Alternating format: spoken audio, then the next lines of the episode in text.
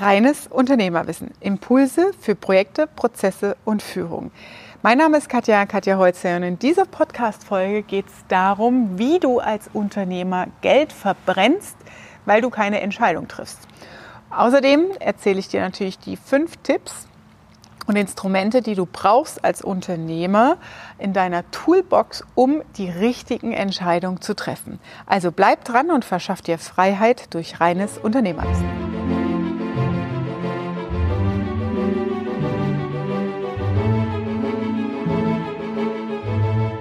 Geldfresser, ausbleibende oder ausstehende Entscheidung als Unternehmer. Das ist wirklich ein super wichtiges Thema, denn viele Unternehmer haben es nicht auf dem Schirm. Und warum ist das ein Geldfresser bzw. eine Verschwendungsart für dich, Geld aus dem Fenster zu werfen? Und warum kommst du nicht selbst auf die Lösung an der Stelle mal nachzubohren oder zu reflektieren? Weil es zwischen der Führungsebene und der Mannschaft einfach so eine Senioritätslücke gibt, sagt man dazu. Das bedeutet, die Mannschaft, die nimmt das wahr und sagt, ja, hm, hat der Chef, hast du schon eine Rückmeldung? Nee, ich habe noch keine Rückmeldung, ich weiß jetzt auch nicht weiter, was soll man jetzt machen? Und man traut sich einfach nicht. Also es gibt eine gewisse Hemmschwelle und es ist ein natürlicher Prozess. Egal wie flach die Hierarchien in deinem Unternehmen sind, dieser natürliche Abstand verhindert, dass solche Fehlleistungen oder Blindleistungen, die ausbleiben, die Kommunikation nicht bei dir ankommt als Unternehmer. Also achte mal darauf, erster Schritt und hinterfrage mal in deiner Mannschaft, in deinem Team, vielleicht auch bei deinen Teamleitern, wo gibt es denn Entscheidungen, die du längst hättest treffen sollen oder wie schiebst du Entscheidungen vor dir her? Wie ist dein Entscheidungsprozess? Und dann wirst du sehen, wie viel Geld du damit verschwendest, denn das, was dich Geld kostet, sind die Mitarbeiter, die sich permanent mit Zeitfenstern, die bezahltes äh, Mitarbeitergeld sind, Mitarbeitereinkommen, damit auseinandersetzen, wie finden wir denn jetzt den richtigen Weg? Haben wir eine Alternativlösung?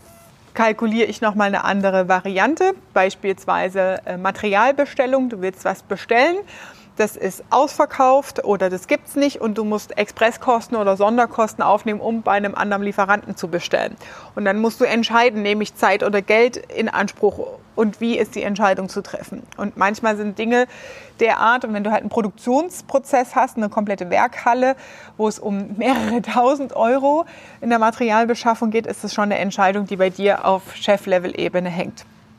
Und ähm, hinterfragt damals Schritt eins welche Entscheidungen in den letzten Wochen, Monaten vielleicht stehen noch offen oder aus bei dir im Unternehmen?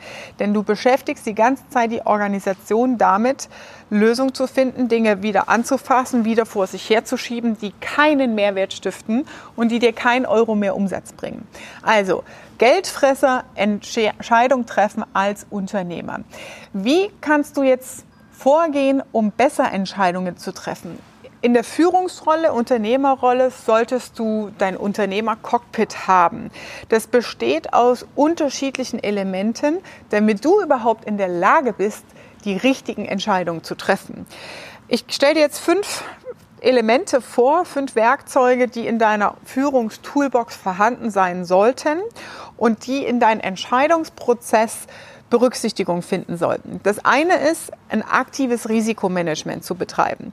Das bedeutet, dass du dir deiner Risiken im Unternehmen bewusst bist. Das heißt, ich mache das immer für mich als Unternehmer einmal im Jahr zum Jahresauftakt. Und unterjährlich ist es eigentlich nur eine Anpassung, wenn ich merke, dass Einflüsse kommen, die sich ändern zum Beispiel. Das bedeutet, hab klar, welche Risiken habe ich als Unternehmer? Risiken in Form von Wissen, dass du Personal hast oder Wissensträger im Unternehmen.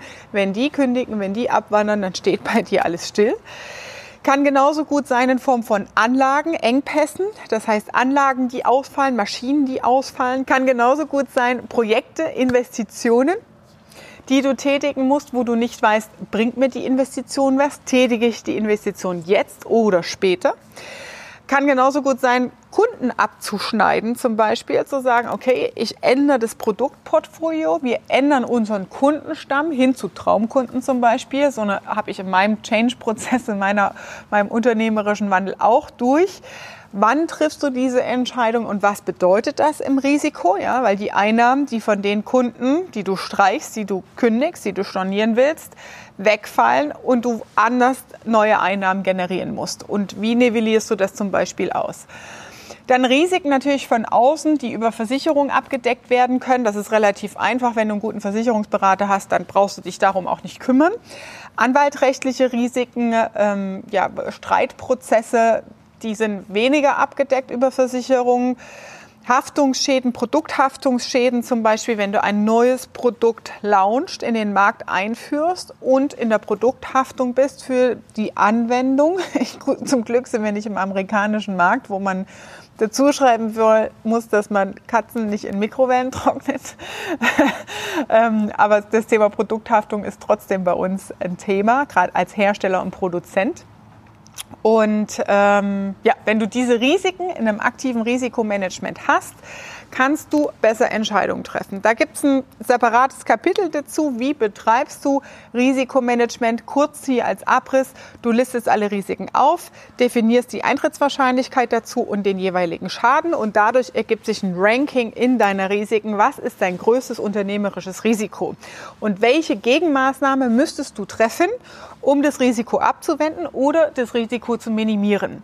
Denn wenn du diese Risikoübersicht hast und du irgendwann eine weitere Entscheidung treffen musst im Geschäftsverlauf, ist es so, dass du zum Beispiel, wenn du drei neue Mitarbeiter einstellst, sind Festkosten, sind Personalkosten, Fixkosten, Nebenkosten, die dazukommen, kannst du das abwägen in Bezug auf die Risiken. Also hat diese Investition Auswirkungen, also verschlimmert sie die Risiken oder verbessert sie die Risiken? Und dieses Instrument ist super wichtig, dass du das hast für dich. Ja? Das heißt, ein aktives Risikomanagement, das dir hilft, deine Entscheidungen besser zu treffen. Dann solltest du natürlich auch priorisiert arbeiten. Der zweite Punkt. Also hab Prioritäten. Woher kennst du deine Prioritäten? Das ist der dritte Punkt aus deiner unternehmerischen Strategie. Das heißt, es muss ganz klar sein, der Fahrplan, wo soll mein Unternehmen in drei Jahren stehen? Das kannst du noch nicht ganz detailliert auf Monatsebene runtergebrochen haben. Aber du solltest zumindest mal eine Richtung haben, wo steht mein Unternehmen in drei Jahren im Markt, in der Bekanntheit, in der Reichweite, in der Marktführerschaft, in Anteilen, in einer Nische, auf einem spezifischen Produkt oder auf unterschiedlichen Schwerpunkten. Das sollte klar definiert sein. Und aus dieser Strategie leitet sich deine Priorität ab für das laufende Geschäftsquartal zum Beispiel oder das Geschäftshalbjahr. Das heißt, bei uns ist zum Beispiel auch klar, wir haben wieder einen Strategieworkshop vor kurzem gemacht. Das nächste Halbjahr ist durchgeplant. Und da ist auch ganz klar, welche Dinge tun wir als Team gemeinsam und welche von denen haben Priorität. Und dadurch ist es natürlich besser und einfacher im Nachgang, wenn neue Themen reinkommen. Es ist ja immer so, dass jeder Plan hilft nur so lange, bis der Plan nicht mehr funktioniert und neue Dinge äh, alles über den Haufen werfen. Und dann musst du wieder entscheiden und priorisieren und sagen, nee, das haben wir festgehalten, daran halten wir fest, an diesem Ziel. Alles andere ist weiter Prio B oder Prio C. Das machen wir dann im schlimmsten Fall im nächsten Jahr. Dann brauchst du natürlich eine klare Planung, das heißt aus der Strategie abgeleitet, runtergebrochen aufs laufende Geschäftsjahr, aufs laufende Halbjahr, aufs laufende Quartal und bestenfalls auch auf Monatsebene. Was sind die unternehmerischen Ziele? Dann solltest du deinen Plan haben, der auf Jahresebene, Halbjahresebene, Quartalsebene runtergebrochen ist, um Idealfall halt auch auf Monatsebene fürs Unternehmen. Für dich als Unternehmer kannst du es natürlich und für einzelne Teams, zum Beispiel Vertriebsteam, nochmal runterbrechen auf Wochenebene. Wichtig ist aber ein gemeinsames Ziel, eine gemeinsame Priorität für den laufenden Monat zu haben. Dazu eignen sich natürlich Scrum und Sprintzyklen, sowas gemeinsam festzulegen als Team.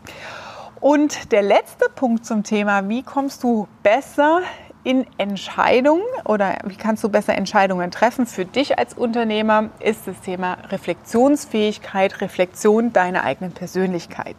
Das bedeutet, dass du dich hinterfragst, welche Arten von Entscheidungen fallen mir denn grundsätzlich schwer für dich auch selber feststellst, das, was ich eingangs gesagt habe am Anfang, merke ich überhaupt, dass ich Entscheidungen gerade vor mir herschiebe? Ähm, nehme ich das überhaupt an mir wahr? Und warum ist das so? Warum tust du dich schwer? Und da gibt es auch eine Buchempfehlung dazu. The One Thing heißt das Buch, die eine Sache, auf die man sich immer fokussieren und konzentrieren sollte. Und darin ist ganz gut beschrieben, wie im Tagesverlauf unsere Entscheidungsfähigkeit abnimmt.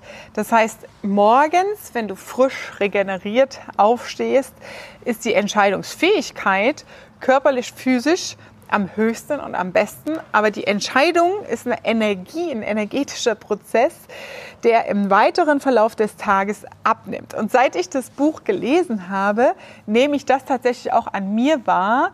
Warum kann ich jetzt keine Entscheidung treffen? Weil ich gerade einfach nicht mehr weiß, weil ich nicht mehr kann, weil ich keine Energie habe. Und das sind Punkte, die wichtig sind für dich zu reflektieren, damit du dir Fixpunkte setzt, und dir äh, vorankommst in deinem Entscheidungsprozess zu sagen, okay, jetzt ist aber Deadline erreicht, jetzt muss ich, komme ich nicht mehr ums Aufschieben drumherum, jetzt muss ich eine Entscheidung treffen. Das heißt, zwei Punkte, wie trigger ich mich zum Beispiel, um Entscheidungen zu treffen. Das sind einmal Deadlines setzen und das andere ist der Kostendruck, den ich mir damit natürlich selber mache. Das bedeutet, ich setze mir eine Deadline, bis wann muss ich spätestens die Entscheidung getroffen haben. Oft ist es ja so, dass Mitarbeiter auf dich zukommen und du eine Entscheidung treffen musst. Und da frage ich dann immer, bis wann muss es bestellt werden? Bis wann muss es entschieden werden? Bis wann muss das Konzept fertig sein? Wie viele Änderungsschleifen sind noch dazwischen, um eine Terminschiene ausfindig machen zu können? Muss ich das jetzt entscheiden oder geht es auch in zwei Wochen? Der andere Punkt sind die Kosten.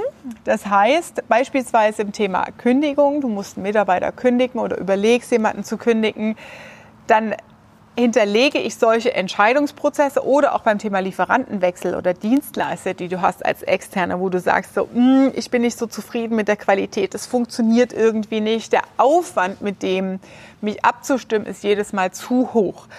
Und solche Entscheidungsprozesse tracke ich mich oder trigger ich mich selbst mit Kosten, indem ich dann ganz genau und explizit das Augenmerk darauf lege, was kostet es mich jetzt, weil ich diese Entscheidung nicht treffe.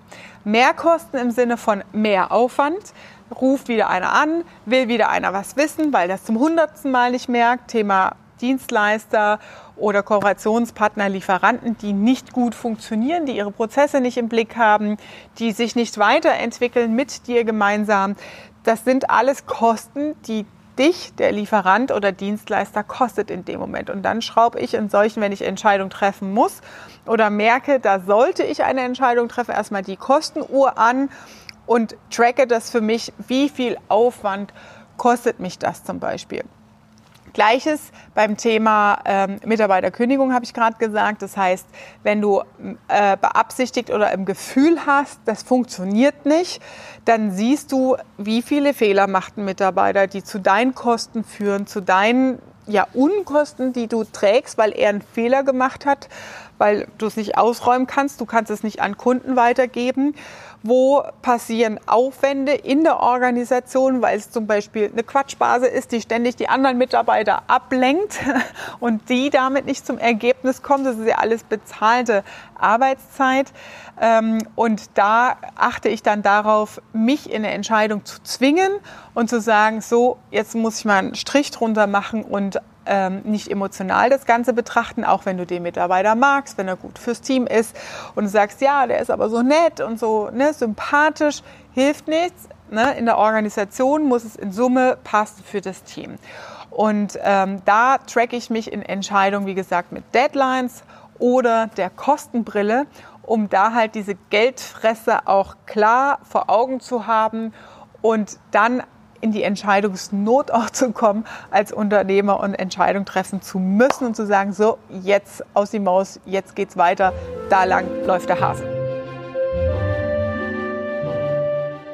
Das war deine Dosis reines Unternehmerwissen für heute. Ich freue mich, wenn du auch beim nächsten Mal wieder dabei bist. Und wenn dir diese Folge gefallen hat, dann lass mir doch gerne eine 5-Sterne-Bewertung da. Liebe Grüße, deine Katja.